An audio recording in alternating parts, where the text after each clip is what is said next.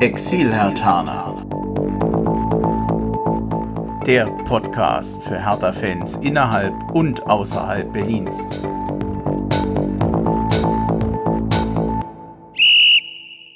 So, hallo und herzlich willkommen zur vierten Folge des Exil-Hertaner Podcasts. Ich bin Bremchen und ich habe heute Full House. Ich habe Besuch und zwar die Sophie. Hallo. Den Dennis. Hi. Und den Thies. Hallo, freut mich sehr, in den Bremchen Studios zu Besuch zu sein. Ja, oh, danke. Mensch, mit so viel Vorfreude habe ich gar nicht unterstellt. Aber okay, alles super.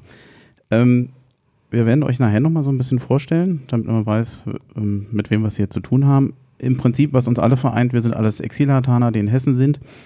Und wir machen jetzt mal einen kleinen Rückblick auf die Spiele, die seit der letzten Folge noch nicht besprochen wurden. Das heißt, ich gebe jetzt mal den Statistik Heini. Das war nämlich der 30. Oktober, das letzte Pflichtspiel, was Hertha übrigens noch gewonnen hat.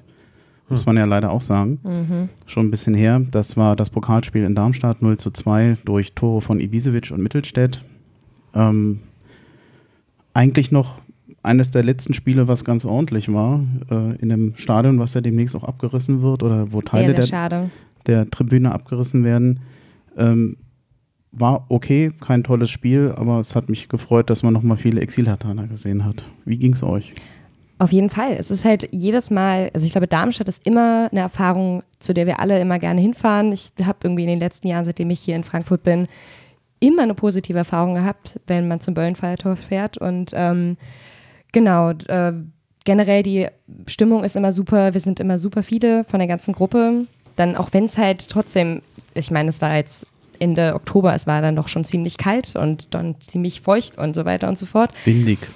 Windig, ganz genau. Das ist halt auch nochmal so bei so einem alten Stadion. Aber irgendwie trotzdem ehrlicher Fußball, macht Spaß. Ähm, Hertha schlägt sich eigentlich doch relativ gut, immer wenn sie da waren. Und deswegen war es echt eigentlich ein sehr, sehr schöner Abend. Ich glaube, die haben da nur gewonnen, oder? Ja, ich wirklich. Ich bin eigentlich auch immer. Ich erinnere mich an einen 0 zu 4, glaube ich. Stimmt, oh ja, stimmt. Sogar recht Vor zwei Jahren. Ja, genau. Stimmt, ja. Mhm. Jetzt war es ja eher so ein Pflichtsieg, aber ich fand auch, dass sie das einigermaßen souverän gelöst ja, haben. Wobei das war so ein Pokal-Geduldsspiel, fand ich. Ja, lange Zeit. Für die Fans auf jeden ja, ja, ja, ja, ja. Auch die Lilienfans übrigens nebenbei immer sehr sympathisch und freundlich finde. Es ist ja nicht immer so, dass man so freundlich begrüßt wird als Stimmt. Gästefan, aber ich habe da netterweise bisher noch keine schlechten Erfahrungen gemacht. Hat mir fast ein bisschen leid getan, aber ähm, als Hartaner ich bin ja dann doch froh, dass wir in der nächsten Runde sind. Auf jeden oh, Fall. Oh, wir sollten nachher nicht vergessen, nächste Auslösung, Auslosung, wir haben die Bayern bekommen. Mhm. Ja, aber die hatten wir ja auch schon mal im Olympiastadion. Und dementsprechend. Das können das wir eigentlich gleich mal ansprechen. Leichtes Los, würde ich sagen.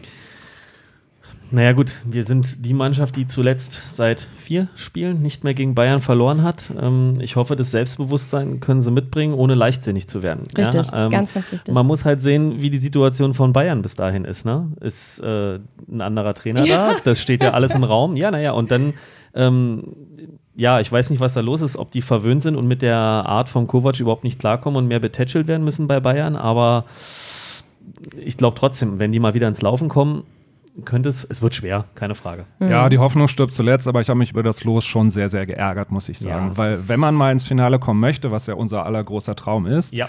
dann braucht man auch ein bisschen Losglück und das war nun wirklich kein Losglück. Nee. Gut, aber die Eintracht hat gezeigt, man kann auch die Bayern besiegen. Und Gut, irgendwann Pokal. musst du die Kaliber wie Bayern oder Dortmund dann schlagen, aber es muss ja nicht jetzt schon sein. Aber vielleicht. das war auch das Momentum des Finales bei Eintracht. Weil sind wir mal ehrlich, die, auf dem Weg zum Finale hat Eintracht ein paar Spiele gehabt, wo sie auch den Schweiß abwischen mussten mhm. und mit viel Glück mit einem Torunterschied gewonnen haben. Und das Finale war auch so ein Momentum. Ne? Ich glaube, da haben viele Spieler bei Eintracht begriffen, jetzt oder nie. Und das war, glaube ich, auch das Entscheidende. Und das in so einem äh, Zwischenspiel zu schaffen gegen Bayern, ich glaube, das wird, es wird schwer. Es wird verdammt schwer, aber ich traue es trotzdem unserer Mannschaft zu. Auf jeden Fall. Schauen wir mal sehen. Äh, schauen wir mal sehen. Schauen wir, auch schön. Schauen wir mal, was bis Februar noch passiert.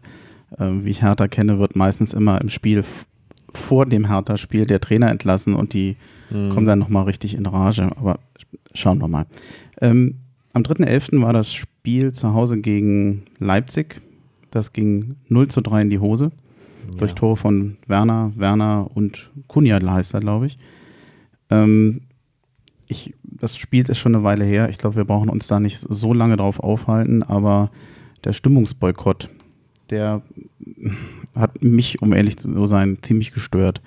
Denn ähm, ich glaube nicht, dass es dem Team geholfen hat. Ich kann verstehen, dass die Leute sagen, sie möchten diese Kollektivstrafen nicht haben wegen der Banner. Mhm. Ähm, was mich stört, ist, durch sowas äh, bestrafe ich nicht die Geschäftsführung, da bestrafe ich im Prinzip eigentlich nur die eigene Mannschaft.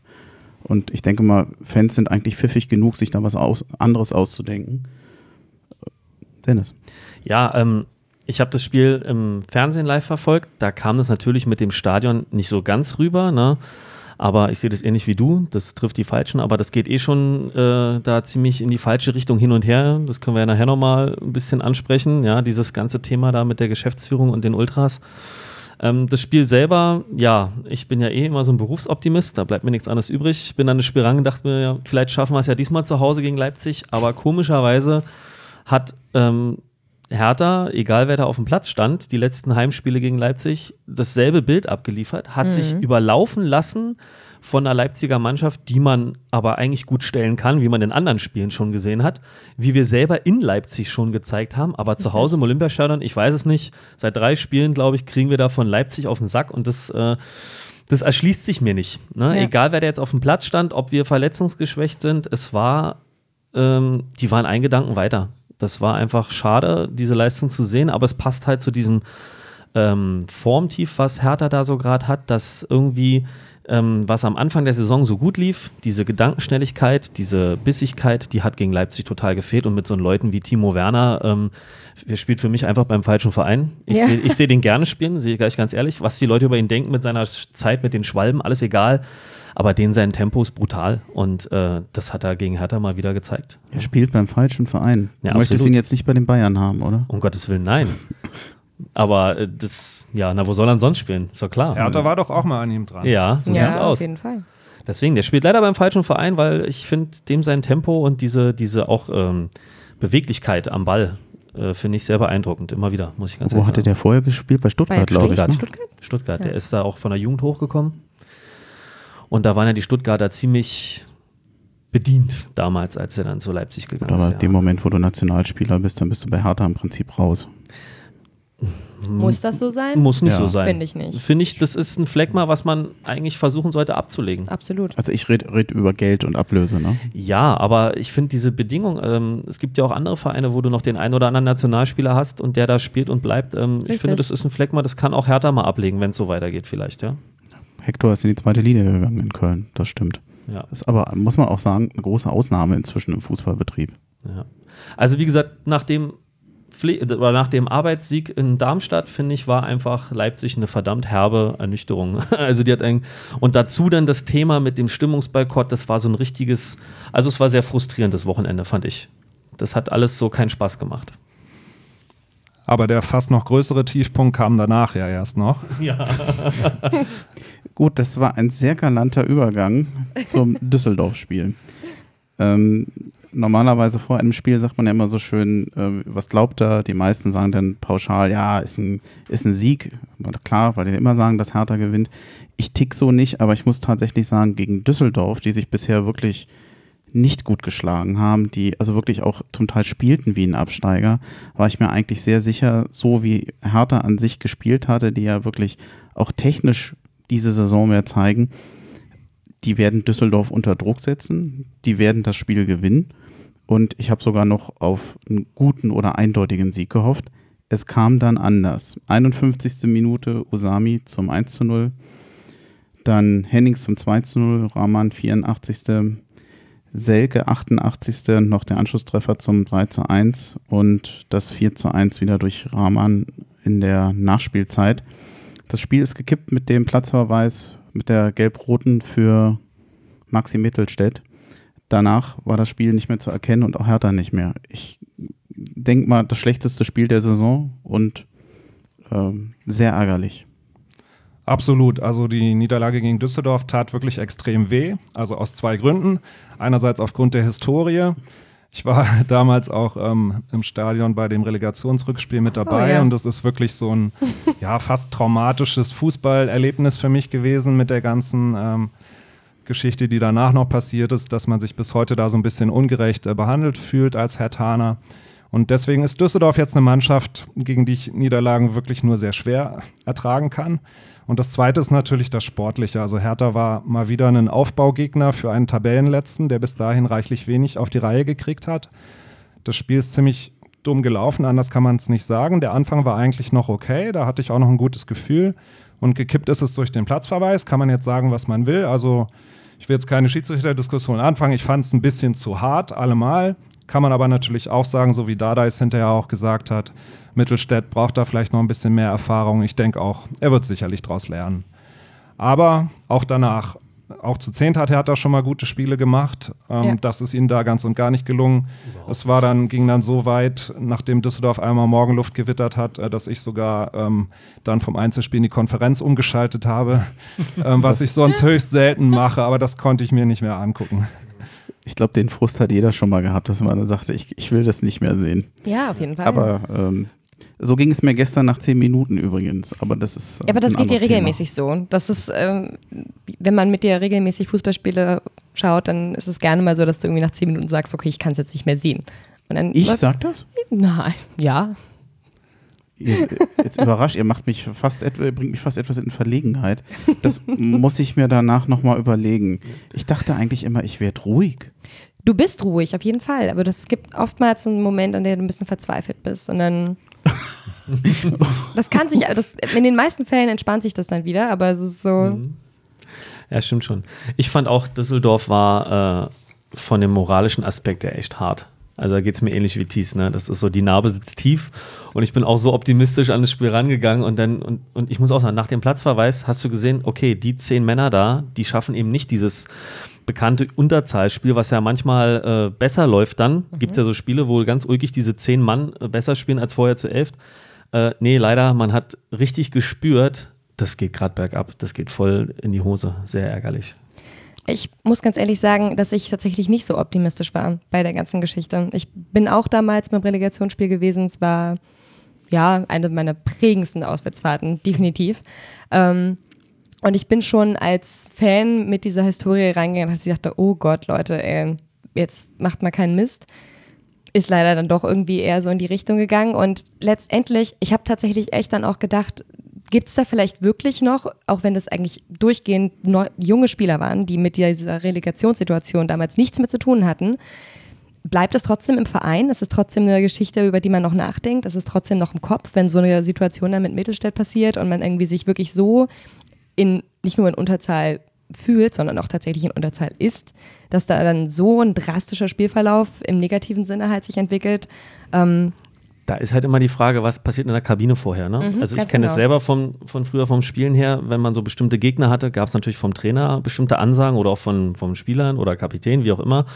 Die Frage, was war da vorher in der Kabine angesagt für dieses Spiel ja. und was ist da völlig entlitten? Ne? Ich habe den Eindruck, dass Hertha wirklich ein Fleckmar bei scheinbar kleinen Vereinen hat.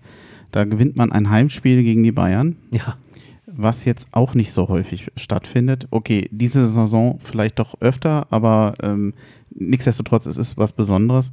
Ein glückliches, aber immerhin ein Unentschieden bei Dortmund, die ja nun im Moment auch die Liga rocken. Ja.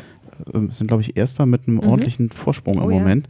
Ja. Ähm, man hatte das Quäntchen Glück, aber man schafft das. Gladbach ist sicherlich auch nicht der kleinste Verein. Die spielt man zum Teil gefühlt an die Wand. Ich habe schon lange heute nicht Zweiter werden lange nicht mehr so ein gutes Spiel von Hertha gesehen. Also äh, gerade nach der Vorsaison. Und auch in der Vorsaison waren es, glaube ich, es waren die Spiele gegen Freiburg, es waren die Spiele gegen Mainz, es waren die Vereine, die eigentlich unten drin hockten, wo Hertha nahezu phlegmatisch, ohne Mumm äh, spielte. Denn wenn ich mir die zweite, an die zweite Halbzeit gegen die Bayern denke, Hertha hat nicht mehr gut gespielt, aber die haben gefeitet ohne Ende, mhm. wo ich dann sage, warum geht das eigentlich nicht gegen Düsseldorf? Denn gerade Düsseldorf in der ersten Halbzeit, das war ja kein schönes Spiel, aber ähm, es war auch nicht so, also Hertha hatte es im Griff. Ähm, genau, also ich glaube, eine Zeit lang war das Thema ja eher, dass Hertha sich schwer getan hat, ähm, das Spiel selbst zu machen. Deswegen gegen die Großen eher besser aussah als gegen die Kleinen. Aber da sehe ich eigentlich dieses Jahr eine andere Situation, weil wir schon jede Menge Offensivpower haben. Ähm, das heißt, eigentlich kann die Mannschaft das durchaus. Also ist wirklich die Frage, warum kriegen sie es dann nicht hin in diesen Spielen? Also um mal kurz vorzugreifen, gestern haben sie es mal gezeigt, ne? Da liegt man zurück gegen Hoffenheim, die ja momentan auch eigentlich einen guten Lauf hatten, ne? zumindest offensiv.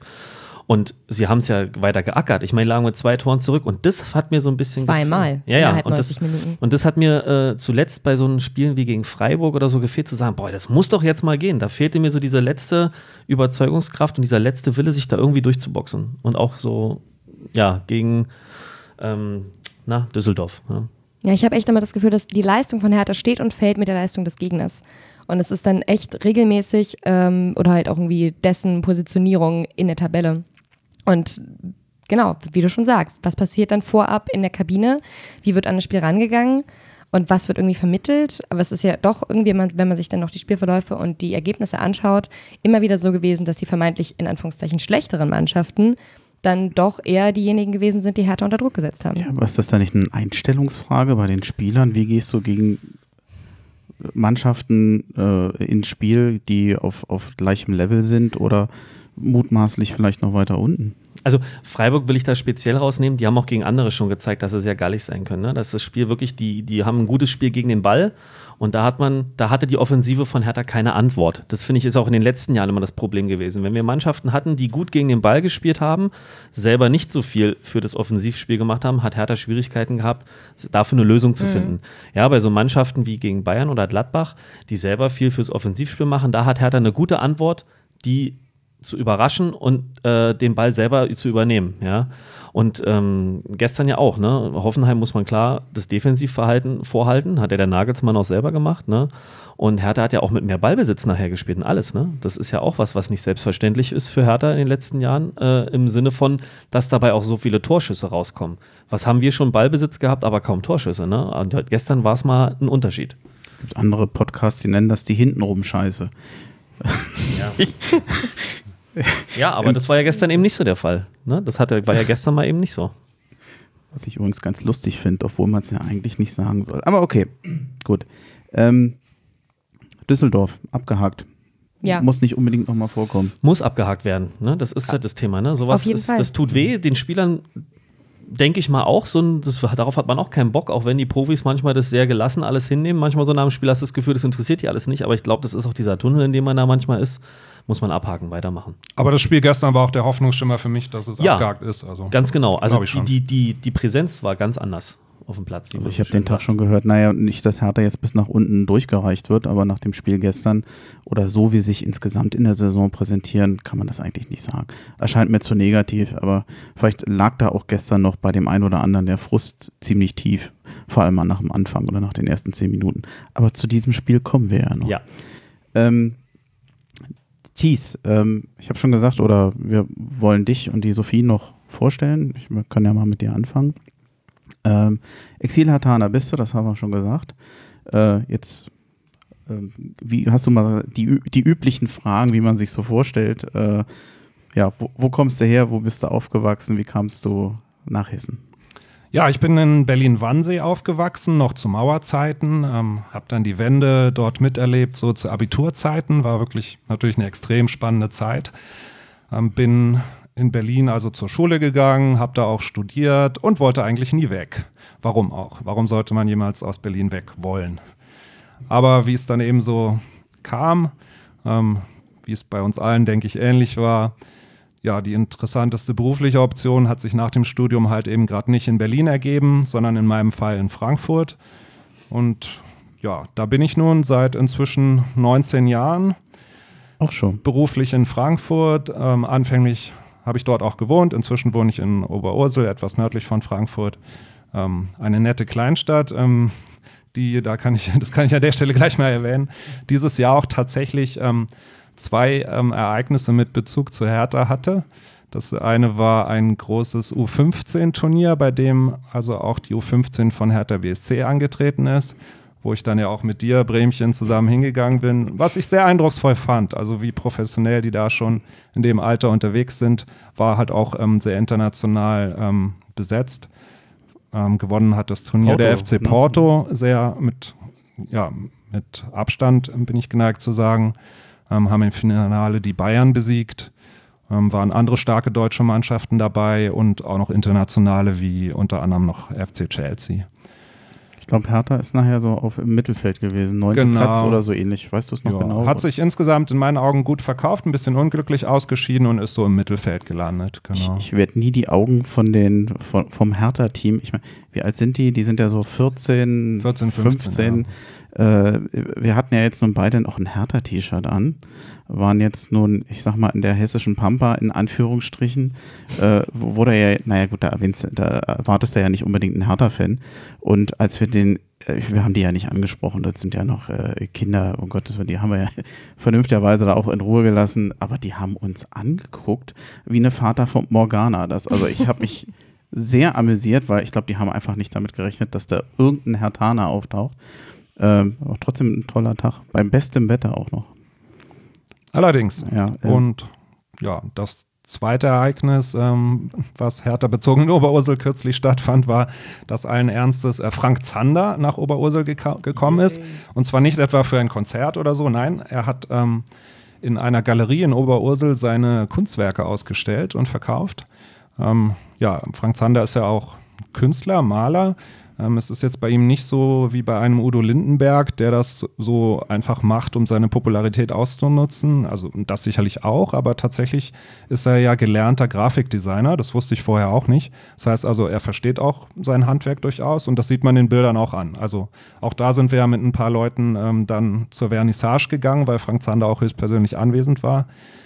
Das war schon beeindruckend, ähm, die Qualität seiner Werke. Ich habe mir nichts gekauft, ähm, weil es nicht so vom Stil her nicht so mein Ding war, aber war schon recht eindrucksvoll. Und das, das Tollste war dann natürlich auch, dass er auch seine Gitarre dabei hatte und dann dort in der Galerie auch ähm, zwei Liedchen gespielt hat. Wir haben es dann nicht zu hoffen gewagt, aber darunter war allen Ernstes dann auch nur nach Hause. Leider nicht in der Hertha-Version, das wäre dann auch vielleicht ein bisschen zu viel für die Hessen hier gewesen sondern in der Originalversion, wo, wo es darum geht, dass er in einer Kneipe ist und nicht nach Hause gehen möchte. Ich fand den unheimlich agil mal ganz nebenbei. Ich meine, der ist ja auch nicht mehr 18, aber der hat ja eine Power. Das ist ja Wahnsinn. Also ich, ich war beeindruckt. Ja, ich war auch beeindruckt. Ähm, wir haben ja auch hinterher noch kurz mit ihm sprechen können.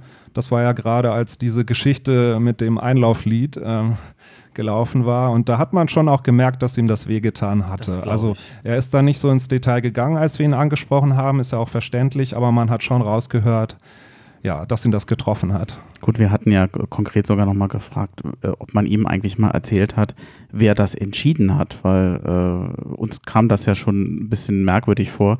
Ich sag mal, er hat da diplomatisch geantwortet. Nämlich eigentlich nicht wirklich. Das hat er nicht genannt. Was, ist auch, was auch okay ist. Das war vollkommen okay, ja. Ja, er hat dabei die Haltung bewahrt, ne, finde ich, also bei der ganzen Sache. Ne? Und dass er sich da mal geäußert hat, fand ich auch okay. Ja, ich glaube, wir, wir kommen auf dieses Thema Kommunikation von Geschäftsführung Hertha ja nachher wahrscheinlich nochmal. Ähm, Hertha-Fan in Hessen sein. Hm, Das ist merkwürdig. Also ich anfänglich hatte ich immer den Eindruck, ich bin ein Exot. Ist man nett zu dir, wundert man sich. Äh, wie, wie sieht man dich? Wie sieht man Hertha hier? Oder nach deiner Wahrnehmung? Ja, ein bisschen Exot ist man schon, aber wundern tut man sich eigentlich nicht. Also in meinem Arbeitsumfeld ähm, gibt es eigentlich eher relativ wenige Frankfurter. Also klar, da sind dann auch ein paar Eintracht-Fans dabei, aber ansonsten kommen die Leute von überall her. Jeder ist halt Fan von einem anderen Verein. Da, ich meine, Fußball ist, ist ja so das Smalltalk-Thema Nummer eins eigentlich. Und als Hertaner ähm, wird man eigentlich weitestgehend eher so relativ neutral wahrgenommen. Ja? Also fast ein bisschen in Richtung graue Maus habe ich manchmal das Gefühl. Also keiner mag die Hertha so richtig, aber es gibt jetzt auch keine große Abneigung.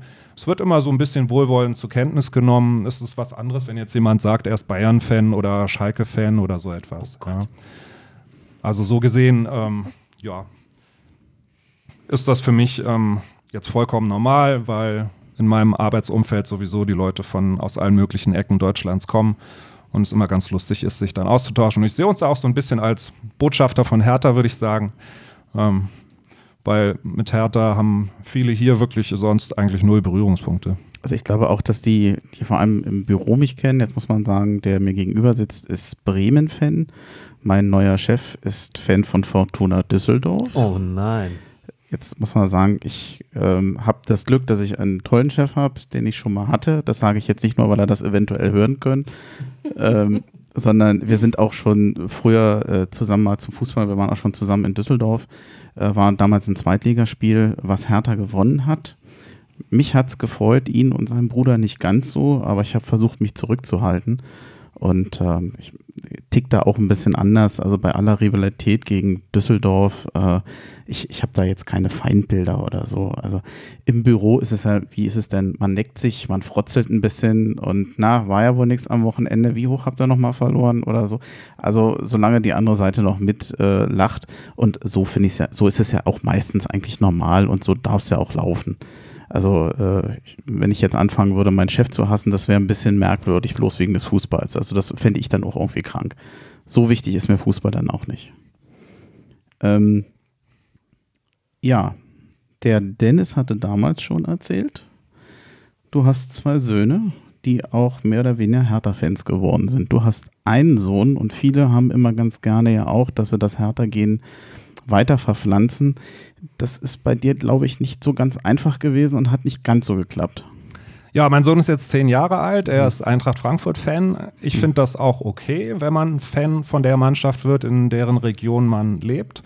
Also ich habe natürlich versucht, ihm so ein bisschen härter Sympathie rüberzubringen. Ich glaube, das ist auch im Großen und Ganzen ge geglückt. Also er fühlt dann schon mit mir, wenn Hertha mal wieder verliert. Ähm, ist auch meistens für Hertha, wenn sie spielen und hat aber, nachdem er dann so eine äh, Phase durchmacht hat, ähm, die viele Kinder durchmachen, ich auch, ähm, muss ich zu meiner Schande gestehen, in der er ähm, Bayern-Fan war, ähm, ist er jetzt schon ein ziemlich eingefleischter Eintracht Frankfurt-Fan geworden. Ich war ab und zu mit ihm im Stadion und jetzt muss man ja auch sagen, das, was der Eintracht da derzeit so abliefert, ist ja wirklich aller Ehren wert. Also ja. angefangen mit dem Pokalsieg von so einem Titel träumen wir seit Jahren ja. ähm, und bis hin zur jetzigen wirklich großartigen Leistung, was ich denen in der Form auch nicht vor der Saison nicht zugetraut hätte bei den Abgängen. Mhm. Aber das ist wirklich sensationell gut. Ja, insofern ja, ich meine, zum Glück wohnen wir jetzt nicht in Gelsenkirchen, dann wäre es vielleicht noch ein anderes Thema. Aber mit der Eintracht kann ich ganz gut leben. Sophie, kommen wir zu dir nochmal kurz. Du lebst ja jetzt auch hier. Wie kam es? Wo kommst du her und was hast du so gemacht und warum bist du hier? Ähm, ich komme aus Spandau und äh, bin. Also nicht aus Berlin.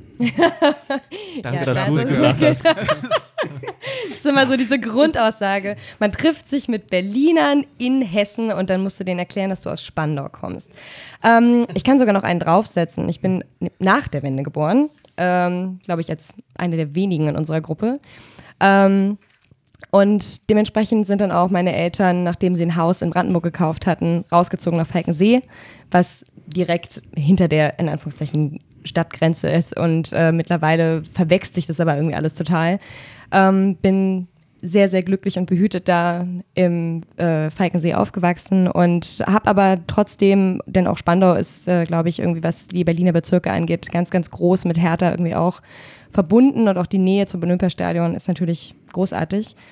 Ähm, genau, äh, da bin ich, wie bin ich Hertha-Fan geworden? Ich glaube, ich habe mit sechs, sieben angefangen, Fußball zu spielen.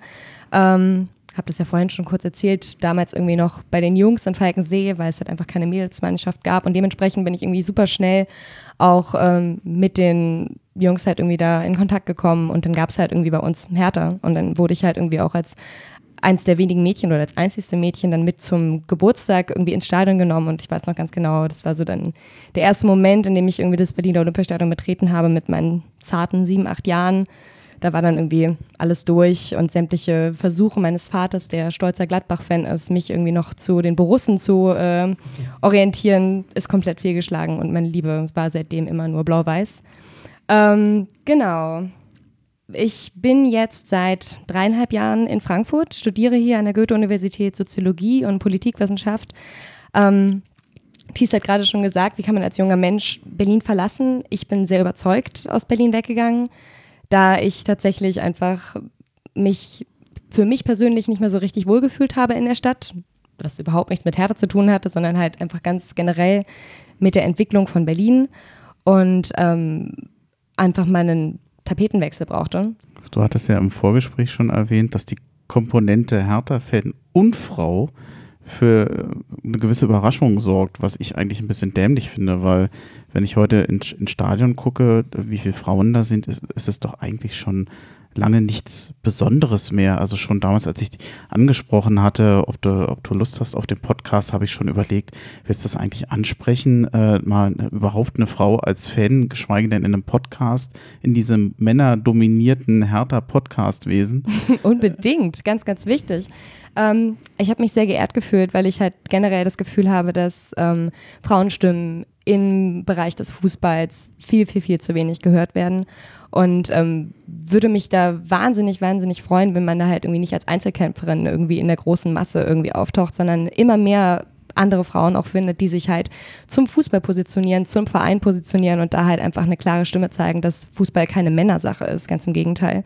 Ähm, ich habe in regelmäßigen Situationen immer wieder die Erfahrung gemacht, ähm, eher so als Überraschungseffekt in der Gruppe aufzutauchen, so dass man halt doch als Frau ähm, Ahnung von Fußball hat, weiß, wovon man redet, ähm, an den richtigen Stellen die richtigen Sachen sagt und irgendwie nicht nur irgendwas halt so vor sich hin äh, äh, brabbelt. Ähm, und dann auch regelmäßig auch einfach das äh, wirklich fragende Gesichter vor sich hat, so, was hast denn du mit Fußball zu tun? Wie kommst denn du dazu, dass du irgendwie dich jetzt äh, zu einem Verein orientiert hast? Ähm, was tatsächlich echt ein Problem ist aus meiner Perspektive, denn ähm, da halt irgendwie so eine Engstirnigkeit zu haben und zu sagen, nö, das ist jetzt eigentlich eher unnormal, ist es überhaupt nicht. Wir sind leben im Jahr 2018, Fußball ist ähm, ein Sport für alle, ähm, für klein und groß und für Männlein, Weiblein und was nicht alles sonst noch irgendwie bei uns in der Gesellschaft äh, so äh, ja mit uns lebt und ähm, Fußball zelebriert.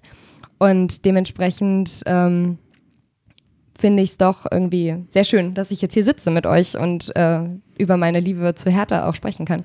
Wobei ich immer noch überlege, also für mich ist Frauen im Fußball an sich wirklich nichts Ungewöhnliches mehr. Ob ich jetzt in den Medien gucke, wenn ich jetzt sehe, äh, wie viele Frauen da Sportsendungen moderieren, das war vor 30 Jahren anders. Heute ist das normal, da guckt da kein Mensch mehr hin. Äh, ob ich jetzt äh, Schiedsrichterwesen, die, die Bibiana Steinhaus, die jetzt mit dazugekommen ist, die ich finde richtig gute Schiedsrichterin Auf überall äh, halte und auch überhaupt, äh, ich meine, wie lange hast du eigentlich Fußball gespielt? War das nur eine Phase oder hast du weitergespielt?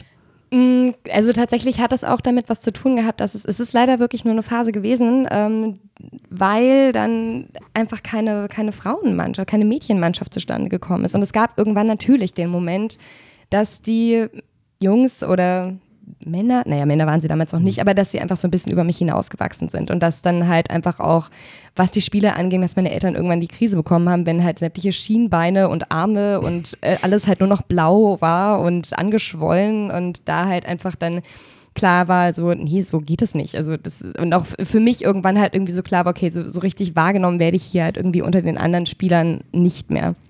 Da gibt es ja inzwischen die Regelung, dass Mädchen in den Jungsmannschaften auch ein, bis zu einem Jahr älter sein dürfen.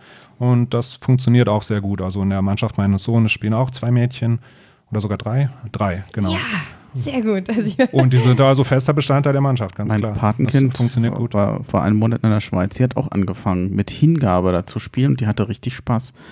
Und dann noch, wobei das Tollste war, du spielst da oben in den Bergen und du guckst den Kindern beim Fußball zu. Da, das auch, die haben eine Kulisse gehabt. Ja, Dennis. Aber auch wenn du sagst, oder das heißt so im Jahr 2018 und 30 Jahre, so weit musst du gar nicht zurückgehen. Das Thema Frauen, ne? ich erinnere mich noch, was wurde diskutiert über die Frauen im Fernsehen, die bei uns über Fußball reden sollten?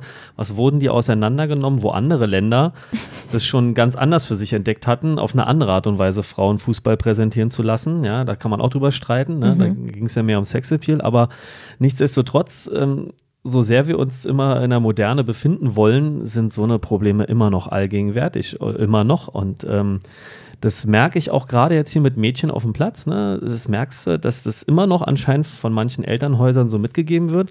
Ich trainiere da so eine Jungsmannschaft, ne, Siebenjährige, und wenn dann der Gegner ein Mädchen hat, ach guck mal, da spielt ja ein Mädchen mit. Dann habe ich gesagt, ja Jungs, wart's mal ab, was das mit euch macht.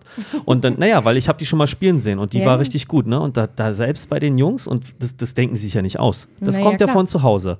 Ne, diese Sprüche. Irgendwoher lernen sie das ja, ne? Und das, und ähm, oder aus dem Umfeld der Kumpels, wie auch immer. Und da, was da immer noch für Sprüche kommen, diese, diese Aberkennung sage ich mal so ein bisschen, ja. Und ich finde, dass auch da ähm, diese Wahrnehmung der weiblichen Fans auch noch ganz schön klischeebehaftet ist. Ne? Auf jeden Fall. Ja, find, so nach dem Motto, findet man eine Frau, die abseits versteht.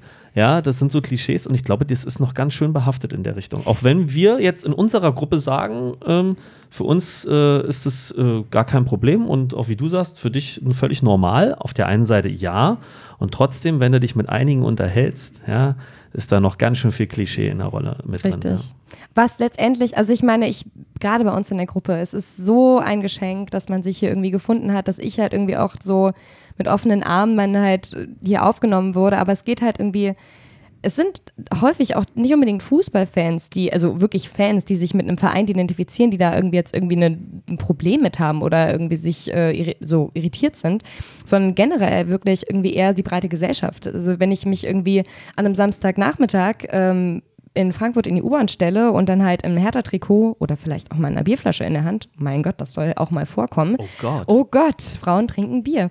Ähm, dass da, äh, dass ich da wirklich eigentlich von fast allen, auch teilweise Frauen, angeguckt werde und dass wirklich irgendwie äh, mit Kopfschütteln ähm, dann zur Seite geguckt wird, beziehungsweise halt irgendwie absolutes Unverständnis irgendwie passiert. Und da aber irgendwie drei Waggons weiter 50 Männer in Trikot da stehen und irgendwie zum selben Spiel fahren, das ist ganz normal. Und das ist dann halt echt so, wo ich mir denke, ist das so ein Problem? Ist das, ist es, was was wäre dann jetzt meine Samstagnachmittag-Aufgabe gewesen? Den Kuchen zu backen und dann halt für, auf die Männer zu warten und dann halt bestenfalls noch irgendwie ein schön deftiges Essen noch auf dem Tisch zu haben? Ja, bitte. Ja, genau. ähm, also das ist halt dann irgendwie, also da fühle ich mich dann irgendwie doch auf jeden Fall irgendwie so ein bisschen vor den Kopf gestoßen. Ähm, und bin dann auch immer sehr, sehr froh, wenn ich äh, am Stadion ankomme, wo das auf, sofort dann wieder komplett vergessen ist und dann halt Frauen, Kinder, alle irgendwie mit dabei sind und ähm, sich auf ein Spiel freuen. Kuchen backen muss ich dich abhalten, weil wir haben schon Kuchen, der ist in der Küche. Den du heute Ich weiß nicht, ob du das jetzt hören wolltest, wahrscheinlich nicht.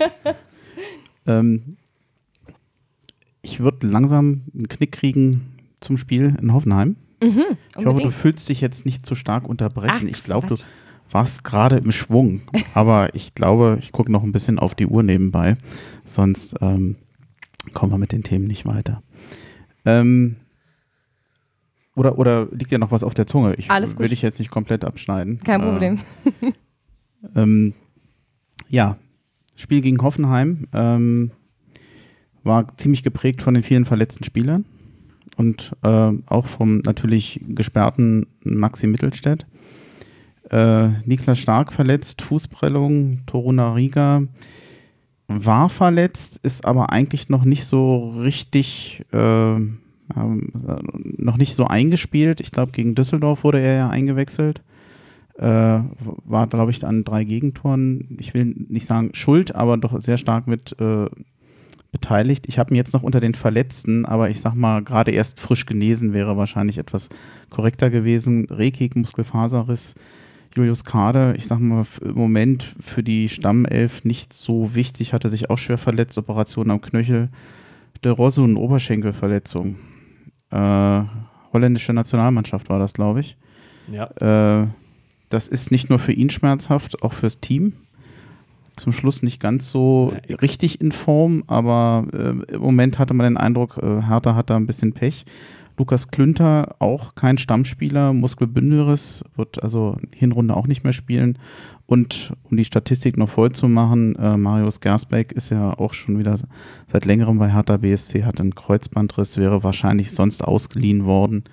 Ähm, mal gucken, wie es da weitergeht. Aber der trainiert ja schon wieder, der Gersbeck. Ja, wobei ich glaube, da das, das wird für später mal ein Punkt, wenn man mal über die Hertha-Torwarte redet. Ja. Wir haben nämlich unheimlich viel. Wir haben eine riesige Auswahl an Torwarten, talentierten Torwarten. Das will ich allerdings für heute mal zurückstellen. Das wird aber sicherlich demnächst irgendwann nochmal Hertha, äh, noch mal Thema werden bei Hertha. Hertha Hoffenheim, gestern. Ähm, alles andere als ein langweiliges Spiel. Ähm, willst, willst du gleich loslegen, Thies? Oh, sehr gerne, genau. Also ich meine, so ein, ich konnte dich kaum bremsen. Und es, es gibt jetzt kein Bild hier in dem Podcast, aber hätte es eins gegeben, also das wäre äh, Motivation wie à la Selke, muss man sagen. ja, wir haben ja vereinbart, dass wir uns hier durch so Handzeichen Ja, ja, verständigen. Alles gut, alles gut. Deine Augen haben gesprochen. Genau, nee, also ich, ich bin schon in gewisser Weise begeistert von diesem gestrigen Spiel gewesen. Also, ich meine, so ein 3 zu 3 Spektakel ist ja mal was anderes als so ein 0 zu 0 gegen Mainz, wo wir alle im Stadion waren und das mit ansehen mussten. Ja. Also, und, und halt dieser Spielverlauf war einfach nur ein Spektakel. Also, ich glaube, nach, nach dem 2-0 hat hier jeder in der Runde gedacht, oh je, das gibt ein Riesendesaster, ja. Auch Thema Verletzte. Ich meine, ja, wo es uns am meisten natürlich getroffen hat, ist halt derzeit die Abwehr. Und das hat man auch gemerkt, dass äh, gestern, dass die nicht eingespielt war, dass alle geschlafen haben am Anfang. Ähm, ja, Lukasen, glaube ich, der, der muss einfach erst ein bisschen noch mehr ankommen. Und über Lustenberger gibt es ja auch viele Diskussionen, logischerweise. Also, das hat mir schon auch Angst gemacht, als ich so die ersten Zweikämpfe gesehen habe von Joey Linton, der ein ziemlicher Schrank ist äh, gegen Lustenberger. Ich glaube, im, im, Laufe des Spiels wurde es dann besser, aber das, äh, der Anfang des Spiels war in der Hinsicht absolut desaströs. Ja. Aber ja, wir haben eben schon drüber gesprochen, umso erstaunlicher, wie die Hertha dann wieder zurückgekommen ist, noch den Ausgleich geschafft hat und am Schluss war ich sogar fast eher unzufrieden dann, dass sie nicht noch gewonnen haben, weil das Chancenverhältnis war, glaube ich, ziemlich eindeutig für die Hertha, wenn man sieht, was da noch für Chancen versemmelt wurden. Ja, trotzdem äh, werte ich dieses Spiel ganz klar als äh, Hoffnungsschimmer, ähm, dass das nach den Leipzig und Düsseldorf spielen, dass es wieder bergauf geht. Die Offensive hat geliefert und in die Defensive kommt hoffentlich auch wieder Stabilität rein. Entweder dadurch, dass sich Spieler wie Lukassen äh, einspielen oder dadurch, dass andere zurückkommen. Lukasen und Lustenberger, die hatten, glaube ich, schon mal zusammengespielt. Ich glaube gegen Freiburg. Ähm, haben sich da irgendwie durchgekämpft. Freiburg an der Stelle offensichtlich ein anderer Gegner. Ähm, das erste Gegentor in der ersten Minute durch, sagen wir mal, einen Fehlpass von Grujic. Grujic hat in dem Spiel schlecht angefangen, war für mich aber auch einer der besten Spieler. Ähm, sehr ähm, kaum den Ball verloren. Ich sag mal, der Fehlpass am Anfang war schlimm, aber äh, hat unheimlich harter geprägt danach. Ja, also bei diesem ersten Tor, ähm, wie gesagt, Thema Lustenberger Lukasen, ne? aber da waren mehrere Sachen. Also da ging wirklich so, da, so ging alles schief. da ging so viel schief. Die, der Klärungsversuch, das, das äh, misslungene Abspiel, also alles. Das war eine Kette, wie man immer so schön sagt. Das war, da kannst du als Trainer nur die Hände über dem Kopf zusammenschlagen. Das hat ja da der auch letztlich gesagt. Das war nicht mal Bundesliga-reif, was alle da abgeliefert haben. Aber den Grujic, den, auf den habe ich ein bisschen geachtet, weil der ja immer so ein, ein Thema war und viele sagen, das ist der entscheidende Faktor. Er ist ein sehr großer entscheidender Faktor. Aber man hat auch gesehen, ähm, äh, dass das ganze Zusammenspiel wichtig ist. Und ich fand aber bei ihm wirklich toll zu beobachten, was ihn doch wieder zu einem Ausnahmespieler macht. Der hat dieses eine Spiel gebraucht. Ne? Also man muss jetzt mal sehen, was die nächsten Spiele kommt. Aber hat, du hast gesehen, er hat nervös oder hat halt fehlerbehaftet angefangen. Aber nachher waren so Situationen, das habe ich auch meinen Jungs gesagt, wo wir es geguckt haben, wie der mit dem Ball umgeht, auf engstem Raum. Mit Meier hat er da so ein paar Abspiele gemacht wie der Ball an ihm dran bleibt. Ne? Der holt sich den Ball runter, zack, Körpertäuschung, spielt den Ball schon weiter. Also es ist schon toll anzusehen und auch diese, diese Schnelligkeit im Geiste bei ihm. Du siehst schon, der weiß schon, wenn er den Ball aus der Luft annimmt, was er leider mit vorhat. Also so geht mir das, wenn ich den spielen sehe. Ich finde es schon, ist wirklich ein Ausnahmespieler. Schade, dass wir den wahrscheinlich nicht behalten können. Ja? Also wenn er so weitermacht, äh, bin ich mal gespannt, wie oft wir den noch wo sehen werden. Es ist ja. lustig, dass du sagst, dass du ihn besonders beobachtet hast. Ich habe das nämlich auch, mhm. weil ich einige Spiele hatte, wo immer sehr von Grujic geschwärmt wurde und ich hatte den immer für recht unauffällig gehalten. Also ich mir war nicht so ganz klar, woher die Begeisterung kommt und habe dann aber im Nachhinein mitbekommen, dass die Ballsicherheit, die mhm, er hat, diesen genau. Ball nicht zu verlieren ja. und ihn weiterzuleiten, ähm, wirklich ein Pfund ist, wie er da spielt. Ja, das ist halt nicht Entschuldigung. Das ist halt, alles gut. Ganz kurz. Ist nicht so spektakulär, aber wenn man mal genauer hinsieht, sieht man, wie entscheidend das manchmal Richtig. sein kann, ne? diese Vorarbeit, die er leistet. Ne? Und so. Ich hatte halt auch wirklich das Gefühl, dass es ihm er hat wirklich durch das Spiel auch richtig mitgelitten. Das ging irgendwie am Anfang los, dass ich gedacht habe, um Gottes Willen, was geht da, was geht denn hier gerade ab?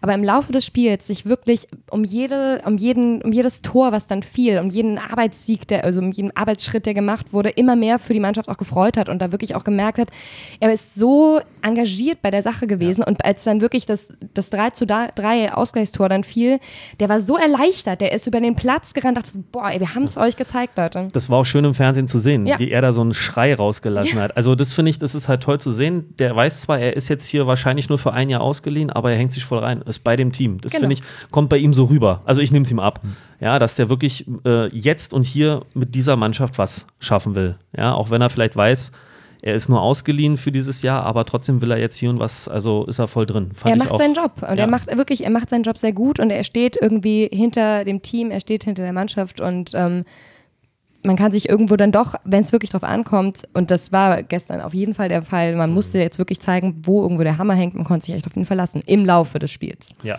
Und im Übrigen haben wir mit Arne Meyer einen eigentlich durchaus einen ähnlichen Spielertypen, ja. der halt auch ähm, sehr offensiv denkt, auch schon wenn der Ball zu ihm kommt, äh, man hat immer das Gefühl, der weiß schon, was er damit machen möchte. So jung. Auch Ballmitnahme sehr stark, ähm, spielt immer tendenziell nach vorne.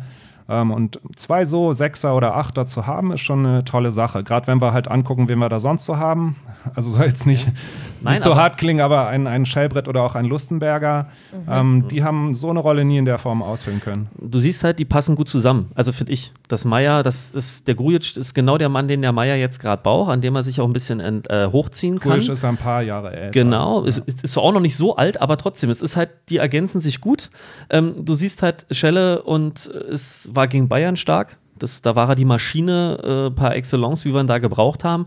Aber für das Spiel, was, glaube ich, da der mit dieser, mit, diesem, mit dieser Mannschaft spielen möchte, muss man ganz klar sagen, sind Schelle und Lustenberger nicht mehr die Leute. Und auch ein Darida äh, ist da noch nicht für mich so ganz drin in dieser Mannschaft. Und der Arne Meyer ist unheimlich beeindruckend in dem jungen Alter, mit einem anderen, noch nicht so alten Spieler so eine zentrale äh, Rolle da zu spielen und auch so eine wichtige Mitte zu spielen. Ist schön anzusehen. Lass, lasst uns noch mal kurz auf ähm, Darida und Lustenberger zurückkommen. Ähm, Darida war, glaube ich, verletzt eine Weile, mhm. mhm. kam er dann wieder zurück. Ich finde, er bisher ist er, gehört er für mich nicht zu den Spielern, die im Moment in die Stammelf müssen.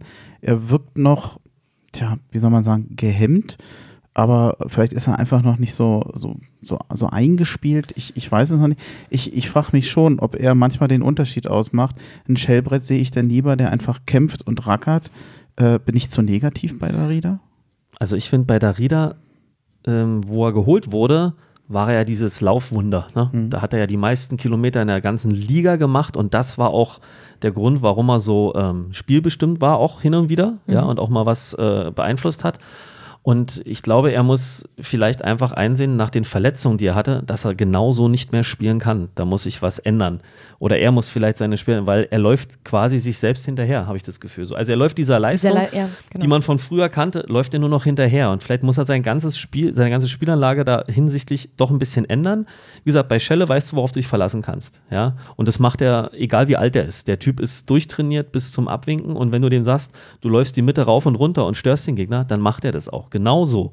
Ja, aber bei Darida, da muss ein bisschen mehr kommen. Da fehlt mir der Mut zum Abschluss, den er früher auch mehr hatte. Ja, und ja, ich finde es schwer. Ich finde, Darida ist sehr schwer zu beurteilen, weil ich ihn eigentlich immer sehr geschätzt habe. Aber ich finde, er läuft seit seinen Verletzungen, die er immer wieder hatte, seiner eigenen Form von früher nur noch hinterher. Ja, gut, dann haben wir ihn alle schon mal stärker gesehen. Auf jeden Fall. Ja, also ich glaube, wenn es so weitergeht, ähm, glaube ich auch eher nicht, dass wir den nächste Saison noch bei uns sehen. Ich habe ich hab auch schon überlegt, ob er wirklich ja. dauerhaft bei Hertha bleiben wird. Also im Moment fällt er ein bisschen ab. Er fällt vor allem gegen die jungen Spieler ab. Ganz genau. Das ist exakt dasselbe Ding äh, auch bei letztendlich, ja, weiß ich nicht, bei den meisten der alten Spieler, die halt irgendwie im ganzen Kader auftreten. Und da ist halt auch ein Lustenberger ganz, ganz vorne mit dabei, der was du ja auch gerade angesprochen hast, sind ja die beiden, die jetzt irgendwie doch halt irgendwie hier in unserer Runde irgendwie ein Thema sind. Auch Lustenberger ist, glaube ich, im Moment an einem Punkt angekommen, in der er selber auch wirklich merkt, er ist nicht mehr unbedingt auf dem Niveau, was der Rest der Mannschaft irgendwie doch auch bringt. Und das unterdrückt ihn, glaube ich, auch sehr stark.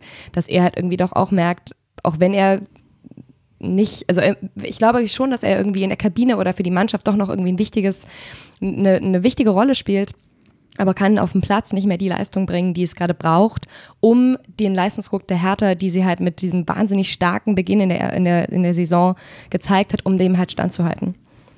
Ich vermute ja, dass ähm, Hertha, wenn Toro Nariga wieder besser spielt, eventuell wieder mehr mit Dreierkette spielen wird. Also hat er gut äh, angefangen. Mit, also im Prinzip, uns fehlen ja im Moment die Innenverteidiger. Mhm äh, bei Lustenberger, die meisten haben, ich, man liest es sehr oft in den verschiedenen Foren, oh Gott, Lustenberger in der Innenverteidigung.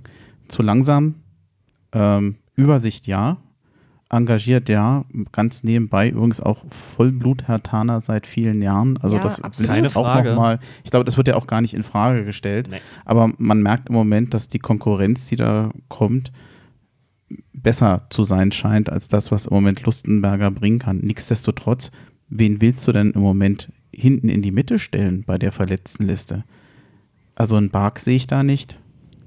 Ja, also da scheint es auch so einzuschätzen, dass der Bark noch nicht so weit ist. Und das, ich glaube schon, dass ähm, in manchen Spielen die Dreierkette wieder kommen wird. Hat er ja bisher so sporadisch mal eingesetzt.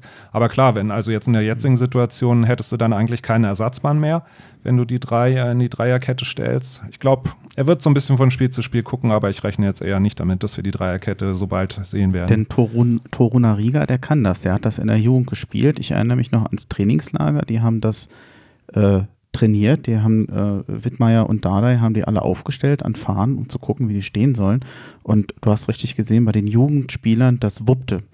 Ähm, der, der Dardai Junior konnte das, der Toruna Riga sowieso, Jaschemski auch. Äh, zu dem kommen wir ja nachher nochmal. Also ich könnte mir vorstellen, dass das die Möglichkeit ist, nachher dieses Fehlen der, der Innenverteidiger so ein bisschen zu kompensieren. Aber Ich glaube wirklich, das ist nämlich genau wieder der Punkt, Herthas Jugendarbeit ist ja, und ich glaube, da sind wir alle von überzeugt, wirklich großartig. Und das ist auch eins, ein, einer der wichtigen Gründe für mich, warum ich seit Jahren auch irgendwie Fördermitglied bin für den Verein, weil ich das super wirklich super gut finde, was sie machen. Ähm, und ich glaube auch, dass sich da im Moment aber auch der Fußball oder der, der Fußball, der Hertha spielt, in der Jugendliga, also in der, in der Jugend, dass sich das da wirklich verändert, dass da mehr ähm, Wert auf solche Geschichten wie eine Dreierkette irgendwie auch gelegt wird, um halt irgendwie auch äh, Alternativfußball spielen zu können und nicht halt immer wirklich mit derselben mit demselben Plan auf den Platz zu gehen, den du halt irgendwie vor drei Spielen auch schon gebracht hast. Denn letztendlich ist es ja genauso, dass es durch diese ganzen elektronischen Hilfsmittel, die wir mittlerweile haben, dass man so viel analysieren kann, dass man so viel irgendwie auch den Gegner mehr oder weniger durchschauen kann, dass du da wirklich eine Vielseitigkeit brauchst, um den Verein auch irgendwie und um, um, um die Mannschaft ähm, flexibel zu gestalten. Und da kann ich mir halt auch wirklich gut vorstellen, dass da einfach die älteren Spieler ja, also sie können natürlich mittrainieren, sie können das mitmachen, aber wenn du nicht von vornherein genauso ausgebildet worden bist, mit den all diesen Facetten, die du halt innerhalb deiner Ausbildung bekommst, so, dann stellst du dich automatisch irgendwo doch hinten ran, so dass du nicht sofort an diese Leistung kommst. Ja, kann man nur zustimmen. Ja, auf jeden Fall. Ich meine, das ist, nein, das ist, das finde ich hat so, dieses nein, nein, Schweigen, das schneide ich das, raus. das hat so, nein, nein, ich finde es sehr nett, dass du zustimmst. Ich finde aber, nein, ich finde, das Schweigen ist aber, das passt, weil das hat, ich finde, sie hat den Nagel auf den Kopf getroffen, ja. Ähm, das, du siehst, die sind darin mehr ausgebildet und diese Dreierkette, die hat mir eigentlich ganz gut gefallen. Aber da brauchst du halt auch die drei Leute aktuell. Da hat Hertha jetzt keine, keine Bank, die du mal eben in der Dreierkette auch bringen kannst, sondern du brauchst Rekik, Stark und Toro Raniga. also Punkt. Lustenberger ist für mich nicht für eine Dreierkette geeignet. Nein. Definitiv nicht. Also sich denn eher äh, als Sechser davor von mir aus, ja. Aber wie gesagt, für die Dreierkette haben wir die Leute, aber dummerweise fallen die halt momentan aus. Da würde ich übrigens widersprechen. Also wenn man sich zum Beispiel bei Eintracht Frankfurt anschaut, die haben da in ihrer Dreierkette in der Mitte den Hasebe stehen meistens, der so eine Art Libero spielt. Und das ist ja nun auch nicht der große, starke Zweikämpfer, sondern einer, der wirklich mit Auge spielt. Und das insofern die mittlere Position in der Dreierkette, die traue ich dem Lustenberger allemal zu. Ich habe eher ein Geschwindigkeitsproblem oder Angst mit der Geschwindigkeit. Wenn man Ich- das ganz kurz, äh, das 2-0 sieht, ein langer Pass vom Torwart, eigentlich unbe unbeabsichtigt eher ein, ein Wegschlagen. Und äh, Lustenberger kam nicht hinterher. Ich habe es mir ein paar Mal angeguckt Der und er hätte die Chance. Möglichkeit gegeben. Da hat der Weil der andere Fehler einfach vielleicht eher bei Lukasen war. Ja, beide eiskalt erwischt. Die, äh, wir, wir hatten gestern ein Abwehrproblem und können froh sein, dass wir in der Offensive gut gespielt haben, aber wir haben zum Teil so lichterloh gebrannt am Anfang. Da ging ja, mir wurde Angst und Bange nach den ersten zehn Minuten und die hatten ja noch mehr Chancen. Ähm, Gerade Nico Schulz hat sich ja bei den Hoffenheimern über links sehr gut durchgesetzt. Da hatte Lazaro aber ordentlich Probleme. Gut, aber der ist ja auch nur ein Notrechtsverteidiger. Deswegen, Ich ja. deswegen, ich muss ja sagen, da bin ich ja äh, ein ganz großer Fan vom Lazaro, weil der äh, eigentlich für eine ganz andere Position da ist, aber er macht das, was gebraucht wird. Und deswegen ist der für mich momentan vom Stellenwert in dieser Mannschaft ganz hoch angesiedelt. Ja gut, weil er na- nach der Offensive natürlich, da gibt es keinen besser, der hinten rechts so nach offensiv gehen kann. Ja. ja.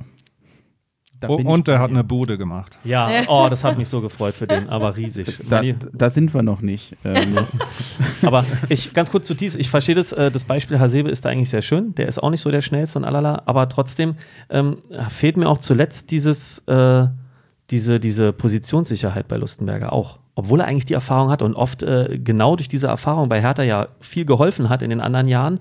Aber irgendwie, weiß ich nicht, es ist schwierig. Ich finde, es ist auch ein super Typ, also immer schon gewesen bei seinen Auftritten, bei, seinem, bei seiner Präsentation für Hertha als Spieler.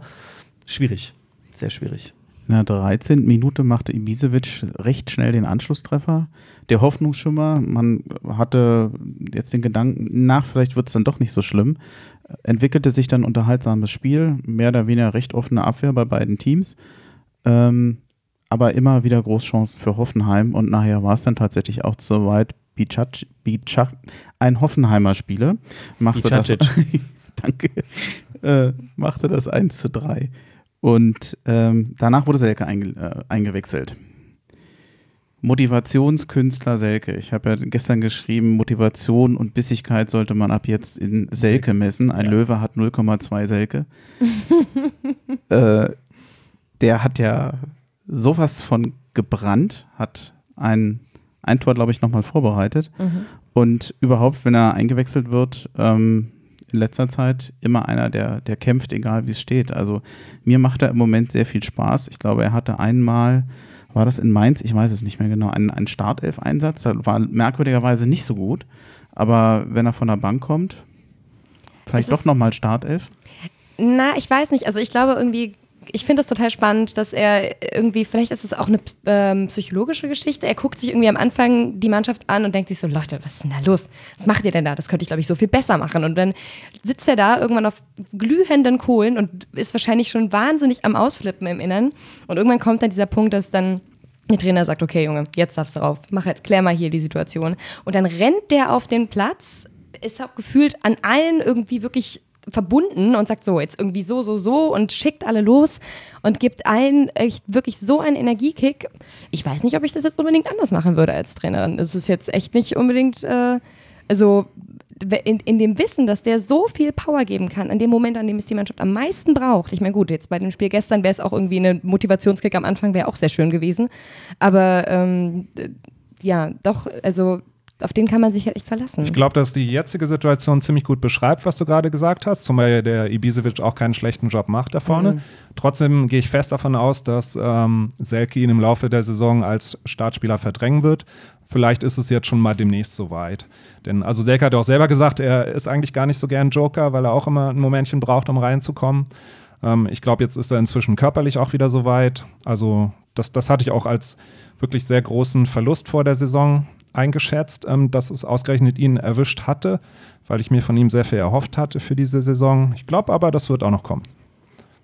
Ja, es ist halt die Frage, ob die beiden auch mal zusammen von Anfang an gehen. Das wäre halt mal interessant. Das ist schwierig. Gestern hat es ja funktioniert. Gestern hat es funktioniert. Also man muss sagen, ähm, Duda, äh, äh, ich weiß, wo wir noch später kommen, aber äh, ich meine, das Tor von Ibisevic war ja ein Abpraller eigentlich von Dudas Torschuss. Da war er mal eigentlich an der richtigen Stelle gestanden, ja, aber ansonsten ähm, fehlte da die An der Antrieb und dann kam Selke rein und dann sagt man sich halt auch, okay, ich nehme Zehner raus, nehme einen Stürmer rein, muss mal gucken, wer die Lücke füllt, aber wie du schon sagtest, ne, der Selke, der hat da nochmal Energien freigesetzt, ja, dann fand ich auch, war ähm, ein Kalu letztlich im Abschluss gestern sehr unglücklich. ich habe mir ein paar Haare ausgerissen, aber er war unheimlich Antrieb, ne? Man muss mal ganz klar sagen, also es kam viel äh, zwei, also Zweikämpfe von ihm oder Dribblings, ne, und auch Vorlagenversuche. Ähm, da, der hat dann auch diese Antriebsrolle ein bisschen übernommen und das äh, mit Selke zusammen, das war, hat mir eigentlich gut gefallen. Vor allem hatte er viele erfolgreiche Dribblings. Ja, es gibt ja manchmal so Spiele, wo man an ihm verzweifeln kann, Ja. weil er dann in drei, vier Leute reingeht, aber der ist ja, hat, hat oft die Leute ausgespielt, ist an denen vorbeigezogen.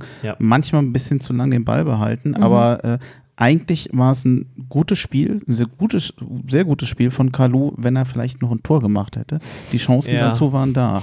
Oh ja, dem geht zu Genüge. Aber ich glaube, das hat er selber so gedacht. Bei dem einen Ding ist er ja am Boden liegen geblieben und wie so ein Kind hat er mit der Arme und Beine in den Rasen gestampft. Ich glaube, der hat sich da gestern auch über die vergebenen Chancen geärgert. Ne? Er ist auch schon älter, vielleicht war er erschöpft, wir wissen es nicht. Oh, nein.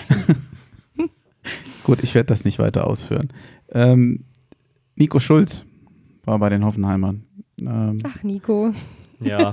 Hat damals Hertha meines Erachtens auf eigenen Wunsch nach Gladbach verlassen. Ich glaube, Hertha wollte ihn damals behalten. Ich ja. hoffe, ich habe es ja, ja.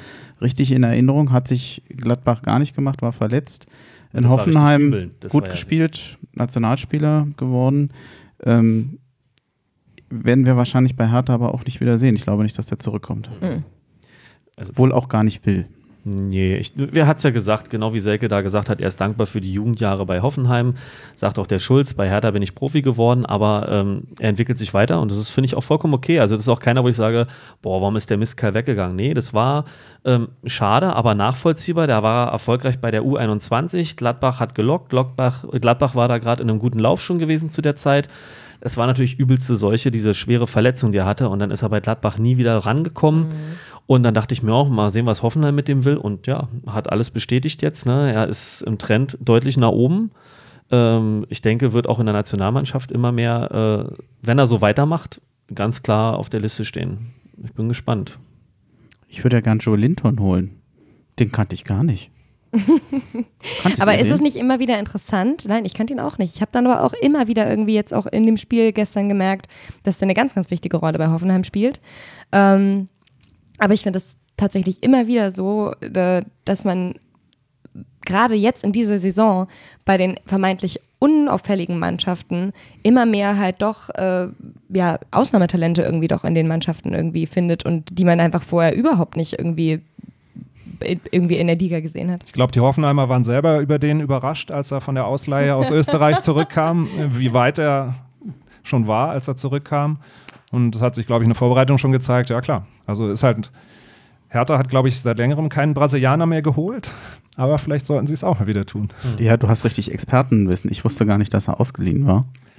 Ja, Hoffenheim hatte den vorher geholt. Ähm, da ist er, glaube ich, noch nicht so sehr zum Zuge gekommen, war auch sehr jung noch gewesen. Und dann haben sie ihn nach Österreich für eine Saison ausgeliehen und da war er schon ziemlich erfolgreich.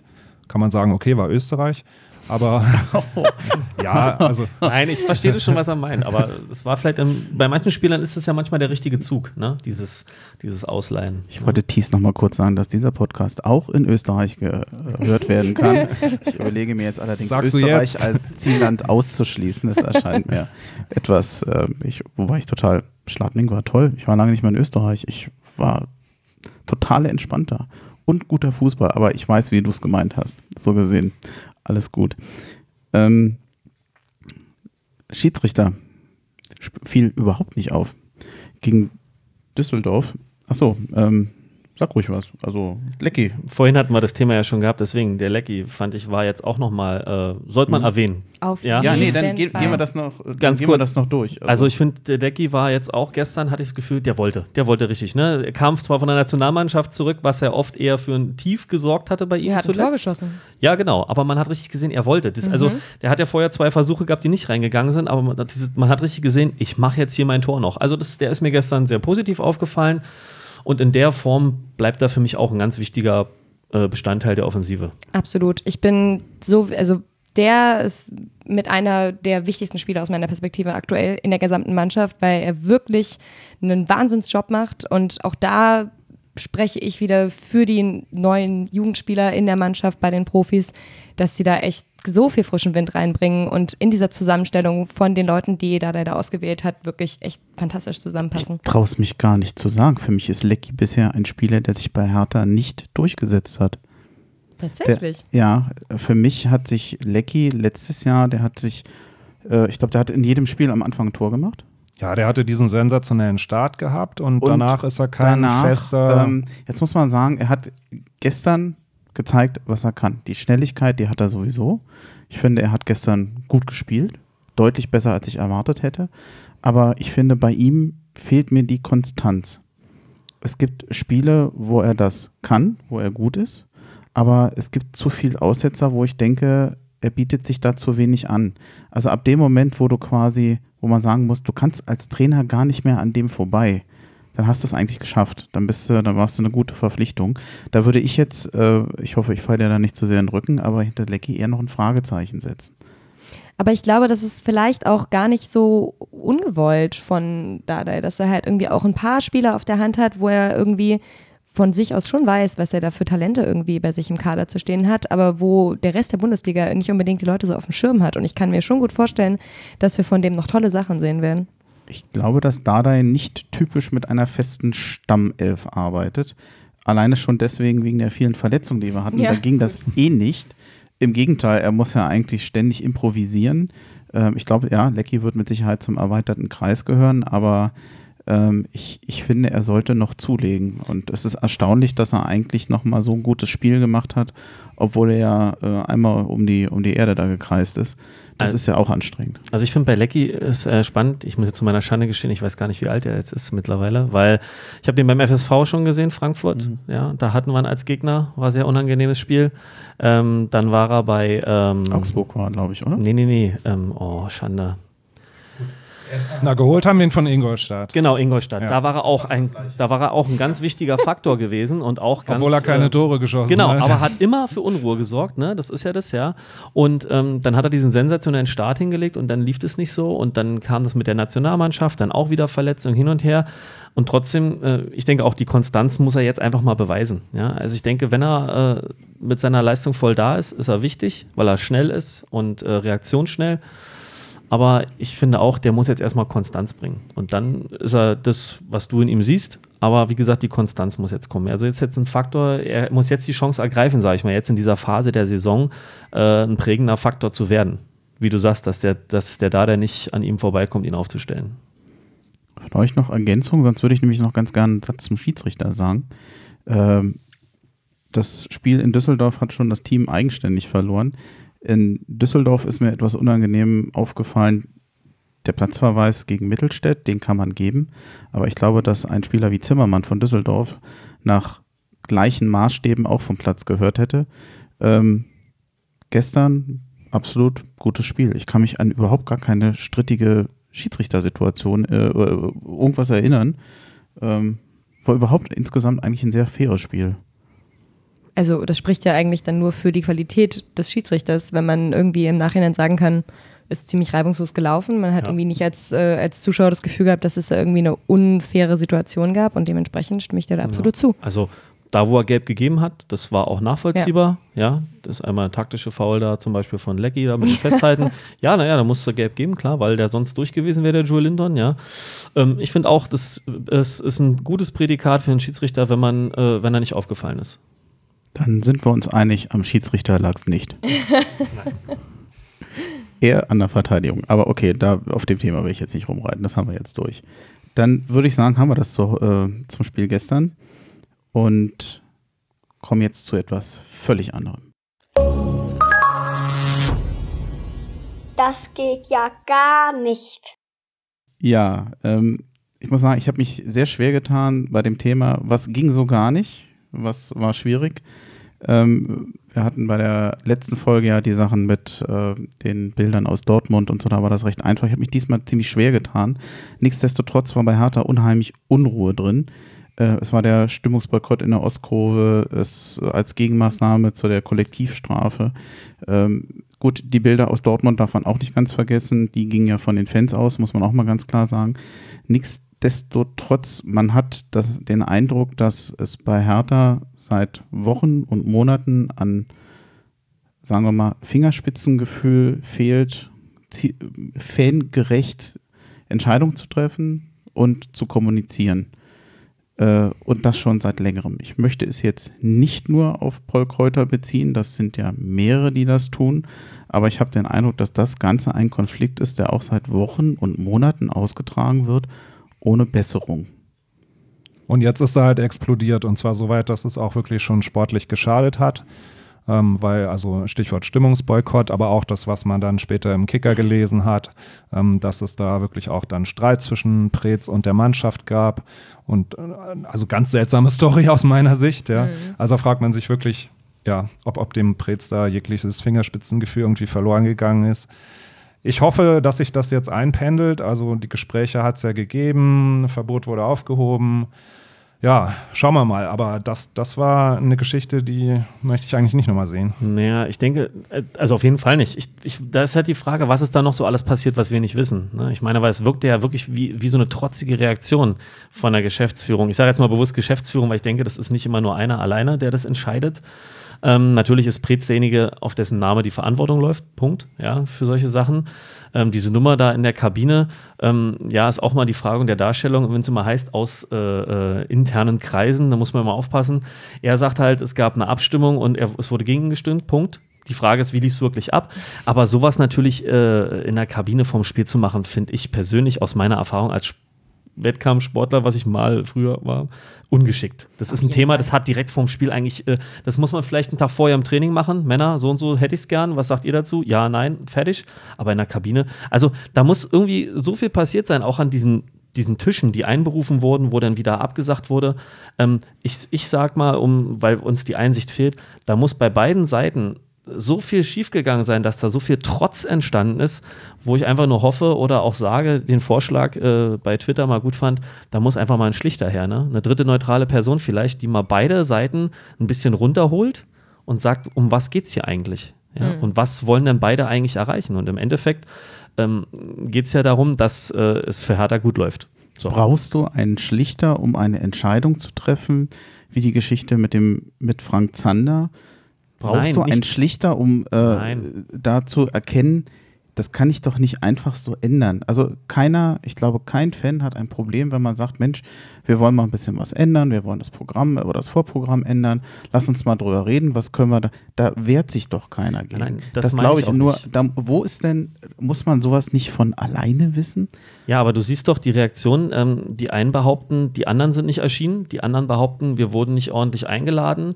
Ähm, beide Seiten sagen ja Sachen, dass der andere Fehler gemacht hat. Wir reden aber über zwei unterschiedliche Sachen. Du redest ja, darüber, wenn jetzt erstmal äh, sozusagen schon der, der Konflikt da war, dass man jetzt, Gut, wie man wieder die Gespräche angefangen also, hat, ähm, das, dieses Fingerspitzengefühl ist, zieht sich doch schon seit Wochen und Monaten mehr oder weniger da durch. Gut, ich bin jetzt über die Ursachen hinaus sage ich dir ganz ehrlich, mhm. das ist einfach blöd gelaufen, was immer auch der Grund dafür war, so eine Aktion mit, der, mit dem Lied zu machen.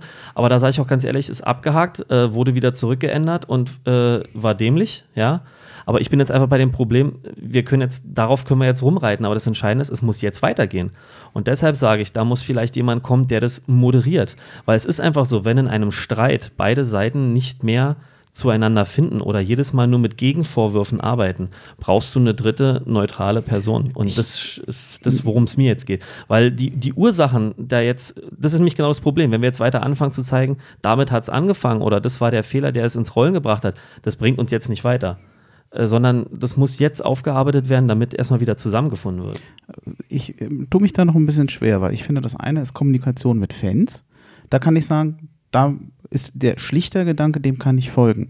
Aber ich glaube, dass Hertha auch ohne Schlichter einfach mal in sich gehen kann und sagen, ich glaube, im Moment kommt nicht das an, Stichwort. Man redet über die Digitalisierung. Ich finde es immer ganz schlimm, mit irgendeinem Stichwort aufzutreten, äh, ohne dass ich sozusagen zielgerecht mal ein bisschen erkläre, worum geht es da eigentlich? Wenn ich jetzt äh, zehn Hertha-Fans frage, was macht Hertha für Digitalisierung? Da kommt bei neun, wahrscheinlich bei zehn an, Hertha macht E-Sports. Das ist jetzt also Digitalisierung. Hertha macht Die E-Sports. Sehe ich ja, nicht genau. so. Äh, äh, ganz, ist verkürzt, aber ich glaube, dass es bei vielen so ankommt. Ähm, ich sag mal, wenn Plattenhardt äh, eine Blase am Fuß hat, dann kannst du am nächsten Tag fünf Minuten Hertha TV gucken, dann wird vorgestellt, dass der eine Blase am Fuß hat. Warum zeigt Hertha oder erklärt mal nicht mal, was die eigentlich machen? Es gibt nicht einen Film, nicht einen Beitrag, den ich kenne, vielleicht kenne ich es ja nur nicht, wo es mal heißt, passt mal auf, wir haben das und das in der Geschäftsstelle geändert. Ähm, dass man irgendwie mal sagt, ähm, pass mal auf, wir sind ein, äh, ein Verein, aber wie ein mittelständisches Unternehmen. Wir müssen gucken, dass wir zeitgemäß kommunizieren ihr erwartet das, weil ihr schreibt ja heute auch kein, kein Fax mehr, ihr, ihr guckt eben, äh, äh, weiß ich, bei Facebook oder sonst wo. Ähm, es ist doch normal, dass wir da versuchen, zeitgemäß und attraktiv und unterhaltsam zu machen und zwar nicht 08, 0815. Warum reden wir denn von einer grauen Maus härter? Weil wir sind wie jeder andere, man weiß gar nicht, wofür wir stehen. Ja. Das ist der Grund. Da würde ich sagen, okay, Damit, damit kann ich leben. Und wenn man sagt, E-Sport ist vielleicht ein kleines Bausteinchen dazu, aber das ist nicht äh, das Wichtigste, was wir darin sehen. Das Wichtigste ist schon noch der sportliche Erfolg im Stadion und die Leute, die ins Stadion kommen. Dass ich das nochmal, warum kann man das nicht wirklich besser verkaufen? Kann man das nicht besser erklären?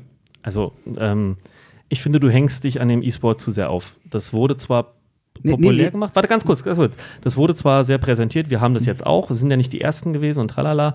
Ich meine, äh, du kannst Hertha bei Twitter folgen, du kannst Hertha es bei Instagram Es geht um Wahrnehmung, folgen. ne? Ja, ja, es geht um Wahrnehmung. Aber trotzdem, also ich finde nicht, dass es so, äh, wenn ich jetzt zum Beispiel die ältere Region nehme, da bei meinem Vater mit seinem Fanclub, das wurde beiläufig, oh ja gut, dann haben sie jetzt ein paar Zocker wurscht. Ja, ähm, das, äh, was ich aber ähnlich sehe wie du, ist, dass halt diese Transparenz gefehlt hat. Ne? Warum läuft da auf einmal dickes B? Das war völlig äh, fehlgelaufen, ne? das ist klar. Diese Transparenz, dass man über die Medien, und Hertha ist nun mal präsent in den Medien. Wir sind mit der Internetseite, war Hertha schon immer sehr früh äh, oben auf gewesen, zumindest was so die Fachblätter gesagt haben bei den Fußballvereinen. Äh, ich sage, wie gesagt, Twitter, Instagram, wo ich da folge, da kommt unheimlich viel. Aber diese Aktionen hätten, wie du sagst, diese Transparenz von den Vereinsabläufen, die fehlt sicherlich, das mag sein. Ich, ich finde einfach, dass man mal zielgruppengerecht erklären kann. In dem Moment, wo ich sage, pass mal auf, das hilft dem Verein, wir sind effektiver, wir machen weniger Fehler. Vielleicht ist es so, vielleicht geht es ja um ganz andere Sachen. Aber meistens ist es doch, ähm, ich sag mal, Prozesse zu verbessern, weniger fehleranfälliger zu machen, effektiver zu machen. Und zwar so, dass der Verein was davon hat und ich als Fan auch. Das ist doch, ab dem Moment bin ich doch abgeholt, wenn es überhaupt in diese Richtung geht. Na, letztendlich ist es ja, glaube ich, auch genau das, worüber wir auch schon mal in der Gruppe gesprochen haben, dass man halt immer mehr merkt, dass sich irgendwie so eine Kluft zwischen, zwischen Fangemeinschaft und ähm, Vereinsführung irgendwie auftut. Und dass man, ähm, ja, dass, dass die Fans, oder ich kann ja von mir ausgehen, so, das ist halt irgendwie, natürlich äh, fühle ich mich mit der Mannschaft verbunden, sobald ich im Stadion stehe, sobald ich in der Kurve stehe, sobald ich irgendwie da mit dabei bin. Und aber alles, was irgendwie drumherum passiert, wenn du nicht gerade irgendwie in Berlin bist, so wie wir alle als Exilhertanerinnen irgendwie hier äh, in Hessen sind und nicht so viel mitbekommen, nicht irgendwie mal zum Training gehen können und halt einfach nicht sofort diesen, diese, diese Beziehung sofort aufbauen können, dass man da natürlich auf Medien irgendwie angewiesen ist, um sich irgendwie Informationen zu holen. Ähm, die Frage ist halt auch, wie viel will man da wissen? Wie viel will man sich außerhalb des Samstagsnachmittags noch irgendwie mit dem Verein auseinandersetzen? Wie viel Zeit will man dafür aufopfern? Und ähm, genau das ist, glaube ich, auch nochmal so ein Ding. Und, aber ich stimme dir auf jeden Fall zu. Es wäre wünschenswert, wenn sich die Vereinsführung da für mehr ähm, Offenherzigkeit irgendwie, so nenne ich es jetzt mal, irgendwie entscheiden würde und da halt einfach ein bisschen mehr Präsenz zeigt und ein bisschen mehr Einblicke gibt äh, für alle, die sich halt als Mitglied des Vereins sehen, ähm, um halt einfach auch da dieses Gemeinschaftsgefühl zu stärken um Hertha BSC. Wieder diese Stille. Ja, macht nichts. Nee, das, das macht ja nichts. Ich habe geguckt, ob noch jemand was sagen möchte, weil es ist aber auch nicht schlimm, äh, wenn wir dann langsam zum nächsten Thema kommen. Ja. Denn ich hätte jetzt mein Pulver verschossen. Das ist doch gut. Ja, dann ähm, würde ich noch mal ein bisschen Chronistenpflicht machen. Ähm, Prez hat verlängert bis 2022. Der eine freut sich, der andere nicht. Das werde ich jetzt nicht weiter diskutieren. Ähm, Hertha hat KKR ausgezahlt. Ähm, wird dann, ich vermute mal, sich damit vorbereiten auf einen neuen Investor, der dann wahrscheinlich bei der Stadionfinanzierung mit dabei ist. Äh, Thies, du hattest, glaube ich, gesagt, du würdest dazu noch was sagen. Oder? Genau, also das, das scheint mir auch wirklich der strategische Kernpunkt gewesen zu sein. Also man muss schon sagen, oder ich kann eigentlich auch nur davor warnen, da jetzt ähm, zu viel zu kommentieren oder Rückschlüsse zu ziehen, weil es gibt bei dieser ganzen Geschichte so viel, was wir einfach nicht wissen. Insbesondere was das äh, KKR-Engagement angeht. Ob das jetzt von Anfang an so geplant war, dass sie jetzt schon raus wollten, hörte sich ja nicht so an, aber vielleicht war es von Anfang an so geplant. Ob es jetzt eher von Hertha ausging oder vielleicht von KKR. Also im Endeffekt, was sie jetzt gemacht haben, war einfach eine Umschuldung. Denn am Ende des Tages war das, was wir von KKR bekommen haben, einfach ja, eine Schuldenübernahme auf eine gewisse Zeit, die auf eine bestimmte Weise verzinst wurde. Ähm, ob jetzt Hertha damit unter dem Strich besser gefahren ist, als wenn sie sich auf Kreditbasis weiterfinanziert haben, schwierig zu beurteilen. Jetzt war anscheinend in ihren Augen der richtige Zeitpunkt gekommen. Und das, was auf jeden Fall wirklich von außen nachvollziehbar ist, ist halt dieser Punkt, den du gerade erwähnt hast dass es halt ähm, viel einfacher ist, äh, einen Investor zu finden im Hinblick auf das Stadion, wenn man sagen kann, äh, wir stehen ja auf eigenen Füßen, wenn Investoren nicht sich das anschauen und sagen, hm, da ist ja schon ein KKR drin. Ähm, also glaube ich, dass eher man damit sich deutlich attraktiver für neue Investoren gehabt, äh, gemacht hat. Und ob das jetzt von, den, von der Verzinsung her günstiger oder weniger günstig ist, schwierig zu beurteilen. Wir sehen ja viele Investoren, Oligarchen, die versuchen, bei Vereinen Einfluss zu nehmen. Was wir bei Hertha hatten, ist eigentlich ein Positivbeispiel. Wir haben keine Einflussnahme gehabt.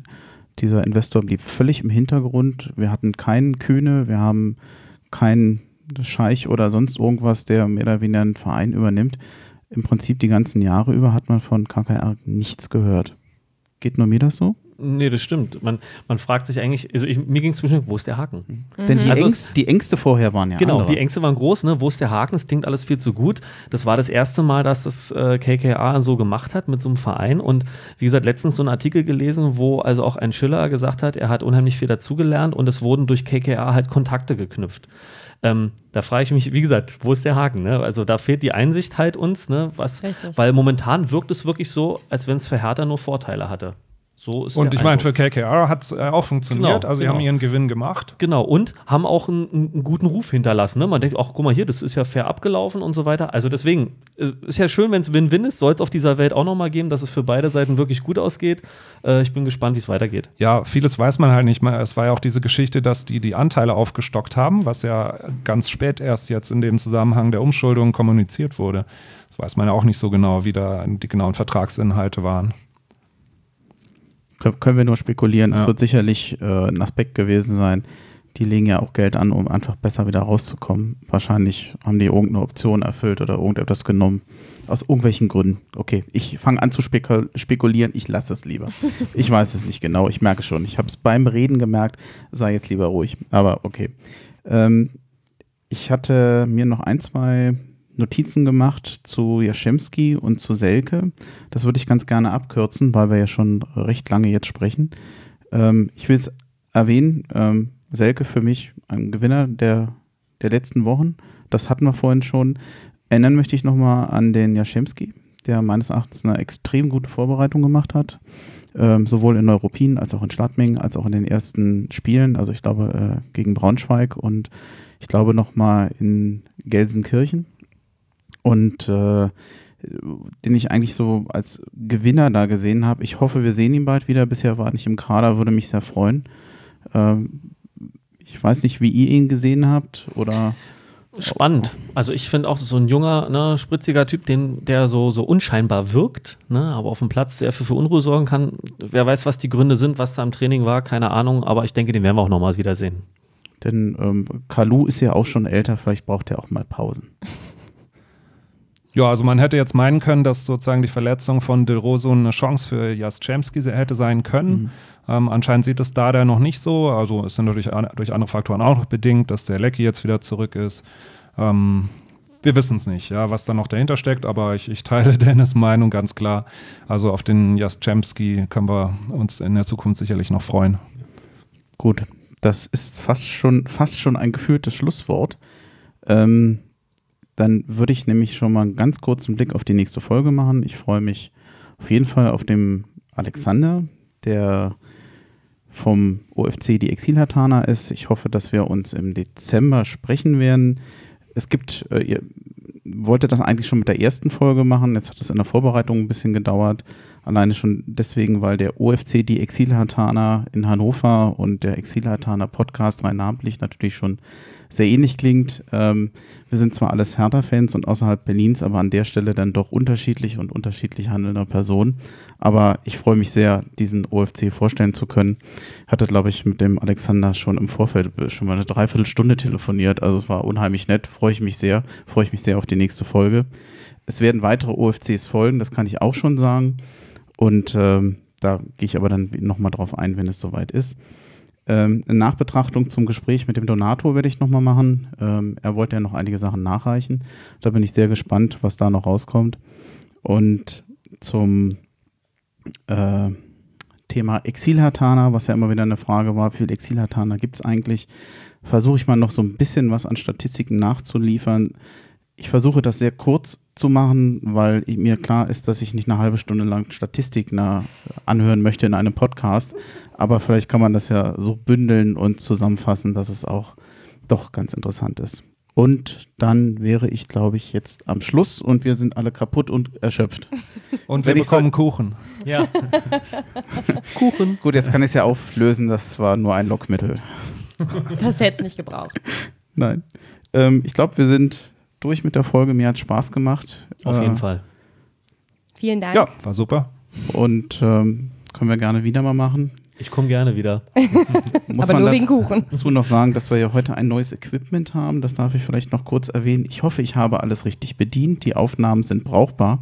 Sonst müssen wir das alles nochmal sprechen. Aber das ist ja sicherlich kein Problem. Ich sehe drei Leute zusammenbrechen. Kannst du dir jemand anders suchen?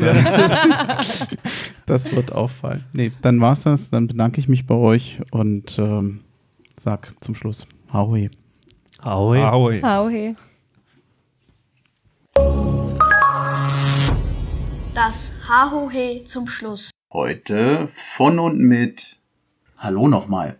Heute ist das Harohe zum Schluss mal ausnahmsweise von mir, um mehr Werbung für diese Rubrik zu machen, für die ich eure Hilfe brauche. Denn ich höre lieber einen Abschiedsgruß von euch als irgendeine beliebige Abschlussmelodie zum Podcastende. Oder anders formuliert, diese Rubrik ist für euch gedacht, denn das Harohe zum Schluss kommt eigentlich vom Hörer und nicht von mir. Ihr könnt euch im Exilhartaner Podcast mit einem kurzen Wortbeitrag vorstellen und einen kleinen Einblick in euer Leben als Exilhartaner geben. Und dazu brauche ich von euch noch viel mehr Audiobeiträge. Das muss gar nicht lange sein, 30 Sekunden reichen schon. Wer Interesse hat, aber nicht so genau weiß, was er machen und aufsprechen soll, für den habe ich eine kleine Beschreibung angefertigt. Im Anhang zu diesem Podcast wird auf die Beschreibung verlinkt. Das Harohe zum Schluss kann man uns übrigens ganz einfach per Mail an harohe.exilhertana-podcast.de zusenden. Ich hoffe, das macht euch etwas neugierig. Ich freue mich auf viele neue Zusendungen. In diesem Sinne, Harohe.